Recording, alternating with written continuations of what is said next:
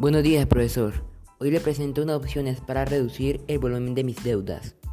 Primero que todo, una opción es examinar frecuentemente mis deudas para estar consciente de todo lo que me falta por pagar y no endeudarme más.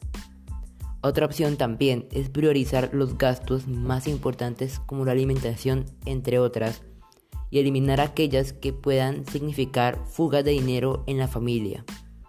Otro consejo muy importante es buscar y comparar antes de comprar hasta antes de comprar para analizar bien antes el mercado y los diferentes servicios.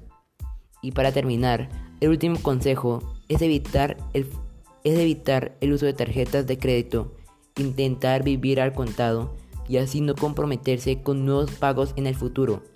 Es mucho mejor hacer un plan y ahorrar. Muchas gracias.